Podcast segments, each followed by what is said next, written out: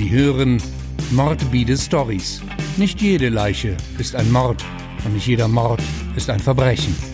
Der Podcast von und mit Tom Buschardt. Clowns. Was willst du denn mit dem Teddy? Mutti war heute wieder einmal besonders nervig. Mag sein, dass es auch mit den Ereignissen der letzten Monate zusammenhing.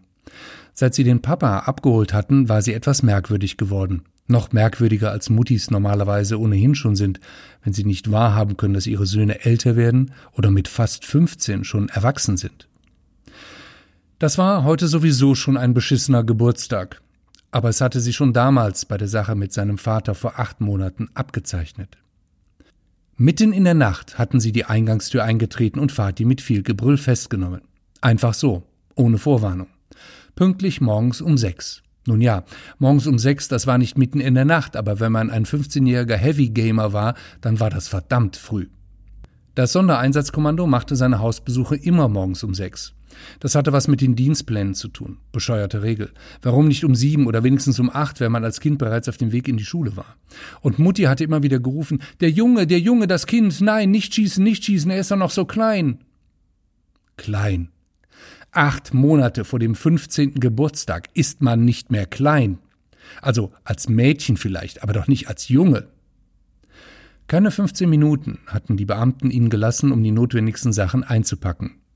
Ein Polizist in Uniform und mit Maschinenpistole über der Schulter stand in der offenen Tür seines Kinderzimmers und beobachtete ihn beim Packen. Stefans Vater hatte darauf bestanden, dass er den Teddy mitzunehmen hatte, der seit vier oder fünf Jahren auf dem Kleiderschrank vor sich hinstaubte und vor lauter Dreck schon graue Haare zu haben schien. Mutti fing dann inmitten des Geschreis von Kripo und Spezialeinheit mit ihm das Diskutieren an, ob Felix, so hieß sein Teddy, nun mit dürfe, mit müsse oder nicht. Felix war schon ziemlich heruntergekommen. Als Stefan vier war, hatte Mutti dem Felix hinten einen Reißverschluss eingenäht, damit man die Füllung immer wieder erneuern konnte. Und wenn dem Felix die Puste ausging, wurde halt von hinten immer wieder Füllung nachgestopft. Schön sah das nicht aus, aber trotz seiner knapp 15 Jahren hing er an seinem Felix. Und Papa hatte gesagt, Felix soll mit. Also fügte er sich und nahm seinen Teddy mit. Den Fati hatten sie damals sogar mit Blaulicht weggefahren, noch bevor die Fernsehteams gekommen waren. Vergiss deinen Felix nicht, hatte Vater immer und immer wieder gerufen. Er wird dir Trost spenden, mein Kind, er wird dir Trost spenden. Das war für eine lange Zeit das letzte Mal, dass Fatih direkt mit ihm gesprochen hatte, und angesichts der Umstände wollte Stefan das mit dem Kind ihm nicht allzu sehr übel nehmen. Später wurde Fatih dann verurteilt, und das, obwohl sie ihm nicht wirklich etwas nachweisen konnten, ob er nun damals beim Raubüberfall auf den Millionär Freiherr von Kopfstein wirklich geschossen hatte oder nur Schmiere stand. Die Waffe haben sie bei der Hausdurchsuchung jedenfalls nicht gefunden. Dr. Hackenbach meinte dann später, dass der Zeuge eh zweifelhaft wäre. Naja, wer war das nicht in Fatis Umfeld? Papa hatte immer gesagt, er betreibe so eine Art Personalvermittlung mit Zeitarbeitskräften. Alle dieser Zeitarbeitskräfte waren aber weiblich. Papa sagte dann immer, dass Frauen besser zu vermitteln seien in seiner Branche. Aber wieso musste man ihm dann die Tür unten eintreten? Sie waren in derselben Nacht noch zu Tante Annie gefahren, Mutti und er. Tante Annie war eigentlich keine richtige Tante, denn dafür war sie noch viel zu jung, höchstens Mitte 20. Und echte Tanten waren normalerweise mindestens 60 Jahre alt und auch viel dicker als Tante Annie. Außerdem trug Tante Annie auch im Winter immer sehr komische Sachen. Frierst du denn nicht, wenn du mit dem kurzen Rock über die Straße läufst? hatte er Tante Annie mal vor Jahren gefragt.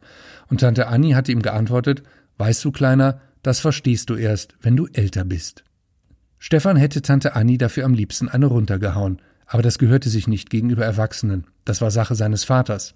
Er hatte nämlich einmal mitbekommen, dass Vati Tante Annie mal eine gesemmelt hatte. Aber da schuldete sie ihm wohl auch Geld und wollte nicht unten im Lokal arbeiten gehen. Im Lokal.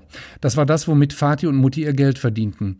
Immer wieder hatte Stefan gefragt, ob er denn dort auch mal seinen Geburtstag feiern könnte mit all den anderen aus seiner Schule. Und dann würden sie in seinem Lokal alle essen und trinken und viel Spaß haben. Und draußen würden sie dann ein Schild aufhängen mit geschlossene Gesellschaft.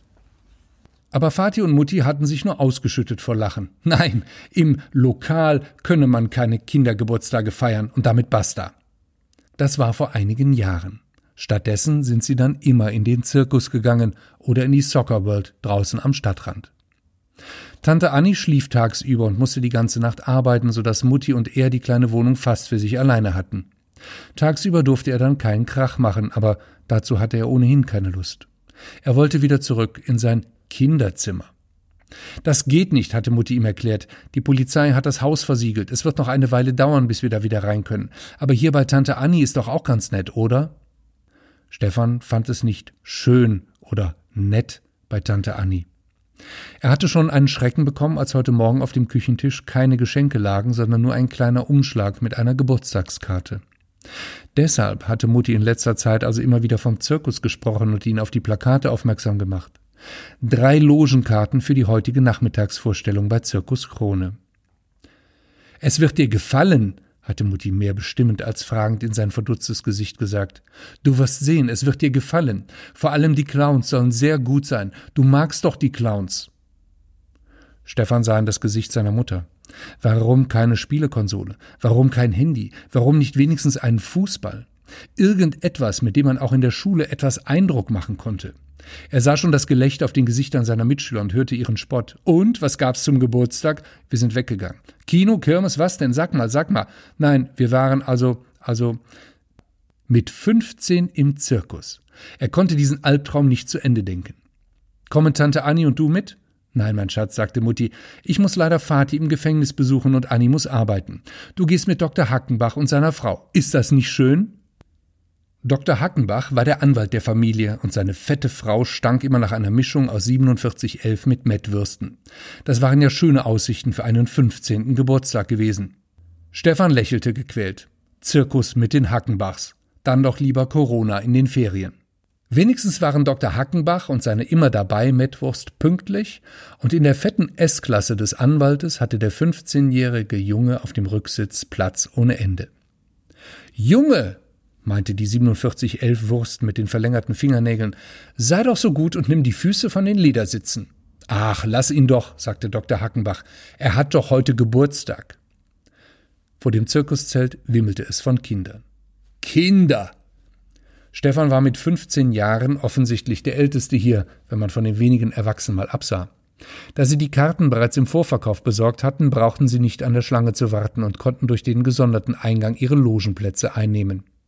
Vor dem Zelt kamen sie an einem Schild vorbei, auf dem stand Eltern haften für ihre Kinder. Was heißt das? wollte Stefan von Dr. Hackenbach wissen. Das bedeutet, dass Kinder unter 14 alles anstellen dürfen, was sie wollen, und die Eltern müssen dafür bezahlen. Ach, ja, Kleiner, das ist wie eine All-You-Can-Do-Karte. Und weil du heute Geburtstag hast, will ich dir für diesen juristischen Hinweis mal nichts berechnen. Die überparfümierte Mettwurst verschluckte sich vor Lachen bald an den gebrannten Mandeln und hielt Stefan eine überdimensionale Zuckerwatte hin. Typisch. Die handfesten Sachen wie Mandeln für die Erwachsenen und die heiße Luft mit Zucker für die Kleinen. Solche Arschlöcher. Widerwillig nahm Stefan die Zuckerwatte, sagte artig Danke, lächelte und achtete darauf, dass Felix davon nichts abbekam und verklebte. Felix war heute tatsächlich sein einziger Trost. Vielleicht würden die anderen Kinder ihn nicht gerade für 15 halten, wenn er mit einem Teddy herumläuft. Lieber mit einem Teddy jünger aussehen, als zwischen all den Kindern als Halberwachsener aufzufallen. Vorsichtig schaute Stefan sich um. Niemand schien ihn besonders zu beobachten, wenn man von einigen neidischen Blicken absieht, als sie die besten Logenplätze einnahmen. Kurz vor der Vorstellung sah Stefan noch, wie Dr. Hackenbach dem Ansager vom Zirkus einen Hunderter zusteckte, ihm auf die Schulter klopfte und mit dem Finger auf Stefan zeigte. Oh, bitte, lieber Gott, mach, dass das keine Überraschung für mich wird, flehte Stefan. Aber ein kurzes Aufblitzen des Lichtes hinter dem Zirkusvorhang zeigte ihm, dass Gott heute Besseres zu tun hatte, als in den Zirkus zu gehen. Scheiße. Die Tiere im Zirkus waren geht so, weil die wegen Tierschutz keine wirklichen Tricks mehr aufführen konnten, und die Kleine auf dem Hochrad war ganz passabel. Sie sah in ihrem weißen Röckchen richtig niedlich aus. Sie lächelte ihn direkt an. Sie war vielleicht 14, schätzte Stefan. Stefan begann langsam seinen Ärger zu vergessen, als plötzlich die Clowns in die Arena trollten.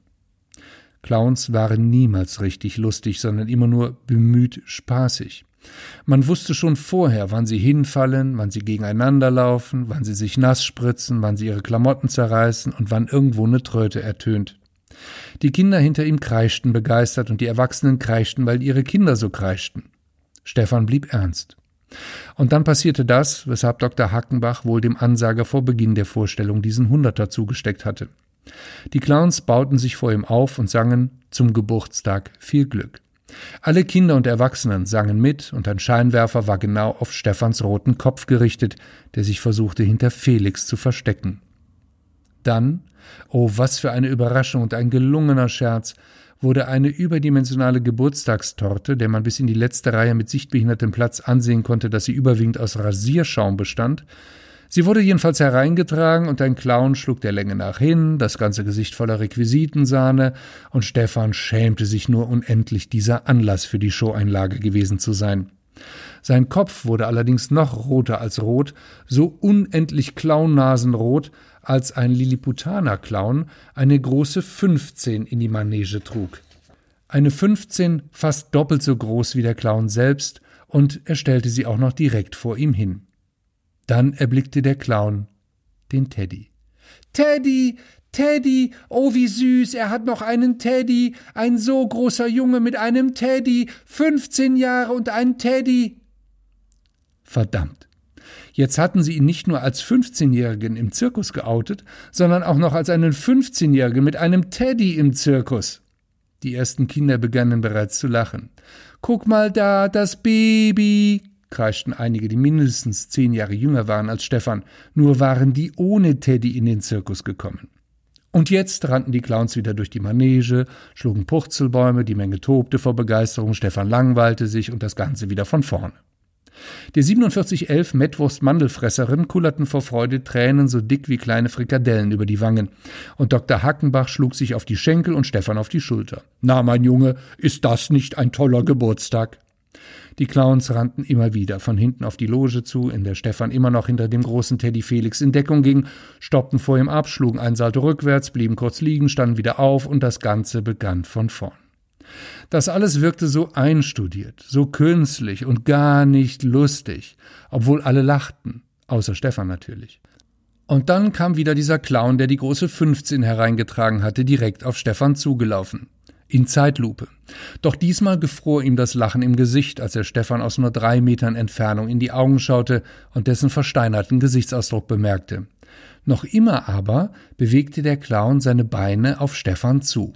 Dann, plötzlich und völlig unvermittelt, setzte er zu einem Rückwärtssalto an, hob ab und landete nach einer halben Drehung mit einem gewaltigen Plumps auf dem Rücken. Das sah wirklich komisch aus. Echt komisch. Und diesmal musste sogar auch Stefan lachen. Während die anderen Clowns wieder verstört hin und her rannten, drehte Stefan sich zu Dr. Hackenbach um. Ich muss mal. Ist gut, Junge, ich zeig dir, wo die Toilette ist. 15 Jahre und man ließ ihn noch nicht einmal allein auf Toilette gehen. Aber sei's drum. Beide standen auf und gingen aus dem Zelt. Draußen hing noch immer das Schild mit der Aufschrift Eltern haften für ihre Kinder. Und Stefan erinnerte sich daran, dass das nur bis zum 14. Lebensjahr gilt. Drinnen im Zelt tobte das Publikum. Von draußen war Dr. Hackenbach sich nicht sicher, ob vor Begeisterung oder vor Entsetzen. Er musste aber zugeben, die Nummer von den Clowns war schon irgendwie scheiße gewesen. Aber Stefan schien sie doch, oder vielleicht auch gerade wegen dieser dämlichen Nummer mit der 15, irgendwie gefallen zu haben. Hackenbach schaute sich nach den Toiletten um. Wo war Stefan? War er etwa bereits vorausgegangen? Aus dem Zelt hörte Hackenbach die Mettwurst rufen. Der Clown, der Clown, oh mein Gott, der Clown. Stefan dagegen war ganz ruhig, beinahe schon viel zu gelassen für sein Alter. Aber er wusste, heute war er zum Mann gereift. Ein Mann von 15 Jahren, der seinem Vater in nichts, aber auch gar nichts nachstand. Papa wäre stolz auf ihn. Und Stefan wäre stolz auf Papa. Ein Papa, der im Zuge seiner Verhaftung noch daran denkt, dass sein Sohn den Teddy an sich nehmen soll, damit er ihm in Fatis Abwesenheit Trost spendet. Lächelnd schob Stefan die 38er mit dem Schalldämpfer wieder zurück in den Teddy und schloss den Reißverschluss auf dessen Rücken. Manchmal war Zirkus schon klasse, vor allem die Clowns. Sie hörten eine von vielen mordbieden Stories im Podcast mit Tom Buschardt.